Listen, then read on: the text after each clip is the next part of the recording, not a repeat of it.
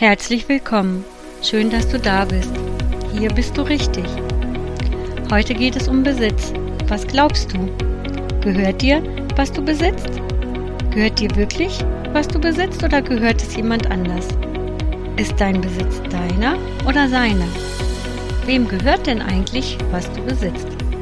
Gehört es dir oder gehört es doch Jesus? Was denkst du? Manche von euch haben vielleicht schon mal ein Haus gebaut. Und bevor man anfängt, macht man sich Gedanken. Wie groß soll es sein? Welchen Zweck soll es erfüllen? Wie lange soll es halten? Und wenn es für mehrere Generationen geplant ist, wirst du wahrscheinlich besseres Material benutzen, sorgfältiger arbeiten oder arbeiten lassen. Daher gibt es Häuser mit unterschiedlichen Qualitäten und wer ein Gebrauchtes kauft, der weiß, wovon ich rede. Oder du wohnst in einem Haus oder einer Wohnung, die nicht für dich oder durch dich geplant wurde. Oder du hast etwas geerbt. Überhaupt. Erstmal lebst du da, wo du hineingeboren wurdest. Und irgendwann später, wenn du erwachsen bist, dann suchst du so lange, bis du etwas findest oder schon gefunden hast, was zu dir passt und was du dir leisten kannst. Ein Haus oder eine Wohnung. Der Vorteil dabei ist, es ist schon fertig und du brauchst nur Fantasie, wie du es einrichten kannst, um dich wohlzufühlen. Oder du hast sogar die finanziellen Mittel und du baust nach deinen Vorstellungen oder was dein Portemonnaie wirklich zulässt. Eines ist sicher. Egal wie gut die Materialien sind, die du verwendest, es ist kein Haus für die Ewigkeit. Das muss es aber auch nicht sein. Denn die Ewigkeit verbringst du da nicht die verbringst du woanders, wenn du dich für Jesus entschieden hast. Unser Herr Jesus möchte dich heute daran erinnern, dass das Leben eine Leihgabe ist, eine begrenzte Aufgabe. Denn als Gott Adam und Eva erschuf, da vertraute er ihnen seine Schöpfung an. Sie waren die Verwalter seines Eigentums. Und diese Aufgabe an den Menschen hat Gott bisher nicht zurückgenommen. Auch heute sind wir Menschen immer noch Verwalter seines Eigentums. Übrigens fällt mir da eine ganz besondere Spezies Menschen ein. Kennt ihr auch Menschen, die gerne angeben? Schon mal gehört? Mein Auto, mein Haus, meine Firma, meine Frau, meine Kinder und so weiter. Die Liste könnte endlos fortgeführt werden. Wenn du zu denen gehörst, die gerne prahlen mit dem, was sie besitzen, dann muss ich dich heute enttäuschen. Du hast deinen Besitz vielleicht gekauft oder dein Haus gebaut und kein Nachbar oder jemand anders kann es dir einfach wegnehmen. Zumindest solange du deine Raten zahlst, bis es in dieser Welt dir gehört. Aber es gehört dir trotzdem nicht. Es gehört Jesus und nicht dir. Es ist nur geliehen. Im Alten Testament werden Besitz und Reichtum mit Gottes Segen verbunden. Voraussetzung dafür ist, der Reichtum kam nicht auf ungerechte Weise oder auf Kosten anderer zustande. Denn nur dann kann er zum Segen für andere werden. Gott weiß auch heute ganz konkret, wie viel du gerade im Portemonnaie hast. Er kennt deine und meine Einstellung zu Geld und Besitz. Und vielleicht oder ganz sicher möchte er heute diese Einstellung korrigieren. Denn wenn uns klar wird, dass es gar nicht unser, sondern sein Eigentum ist, dann ist auch klar, dass Jesus will, dass wir Besitz zum Wohle anderer einsetzen. Er will, dass du abgibst von dem, was du hast, erhalten hast. Glaub mir, das kann die schwierigste Aufgabe deines Lebens werden.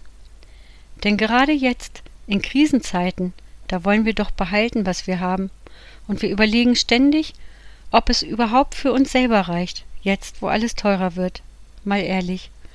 Wir haben lieber etwas auf der hohen Kante statt abzugeben. Aber wie viel ist genug? Wie viel brauchst du auf der hohen Kante?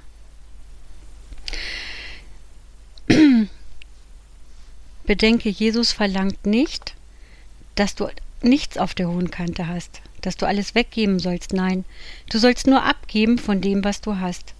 Und er verspricht, wenn du hier gehorsam bist, dann wird er dich segnen, auch materiell.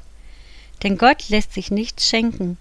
Du wirst es zurückbekommen, auf die ein oder andere Weise, denn er wird und will dich segnen und du wirst ohne Mangel sein.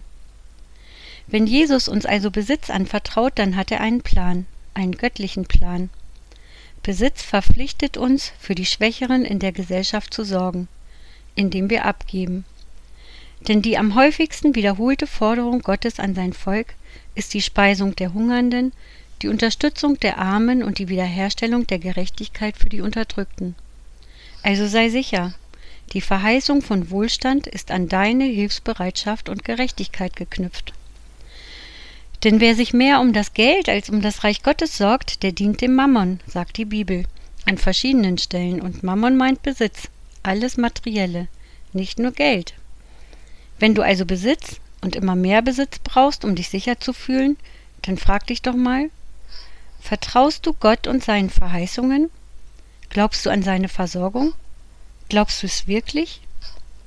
Sorgenfrei zu leben setzt eine feste Bindung an Jesus als Herrn voraus. Und nur, wenn wir unser Vertra ganzes Vertrauen auf Jesus setzen, dann können wir ohne Angst um unseren Besitz leben. Jesus möchte deshalb, dass wir frei werden von der Sorge um Besitz, frei, zuerst das Reich Gottes zu suchen und den Bedürftigen zu helfen. Denn Geiz ist nicht geil. Oder wie hieß diese Werbung noch? Damit erfüllen wir seinen Auftrag, den Auftrag, anderen Menschen zu helfen, die in Not sind und ihnen beizustehen. In Lukas 6, Vers 8 heißt es, Gebt, dann wird euch gegeben. Ein reichliches, gutes, gedrücktes und gerütteltes und übervolles Maß wird man in euren Schoß geben, denn mit demselben Maß, mit dem ihr messt, wird auch euch wieder zugemessen werden. Frei übersetzt heißt das, Geben nach Gottes Plan wird dich nicht arm machen. Und ich soll dir heute Mut dazu machen. Probier es aus. Gib ab von dem, was du hast. Mitnehmen kannst du eh nichts. Denn vergiss nicht, das letzte Hemd hat keine Taschen. Zum Schluss möchte ich beten und wenn du magst, mach mit und sprich mir nach. Lieber Herr Jesus, auch unsere Haltung zu Besitz wollen wir dir abgeben. Du weißt, ob und wo wir Veränderung brauchen. Du weißt, wie viel wir im Portemonnaie und auch sonst haben. Du weißt auch, wofür wir es am liebsten ausgeben. Verändere unseren Umgang mit Besitz.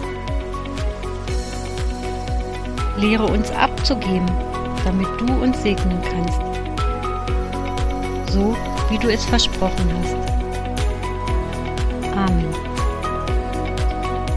Und wie immer möchte ich dir Gottes reichen Segen zusprechen für die kommende Woche und für das, was vor dir liegt. Und wenn das, was du heute gehört hast, dich angesprochen hat, dann teile doch den Podcast.